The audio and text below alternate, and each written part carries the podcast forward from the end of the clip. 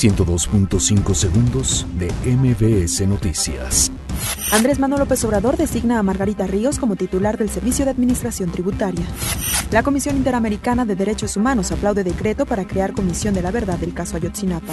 Claudia Sheinbaum rinde protesta como jefa de gobierno de la Ciudad de México. Sheinbaum Pardo anuncia desaparición del cuerpo de granaderos. Linchan a automovilista en inmediaciones de la Merced. Asesinan a Juan Manuel de Anda Tapia, director operativo de El Salto, Jalisco. Patrulla fronteriza detiene a 124 migrantes. Abogado colombiano detalla envíos de cocaína que ordenaba el Chapo Guzmán. Sismo de 5.5 remece la zona central de Chile.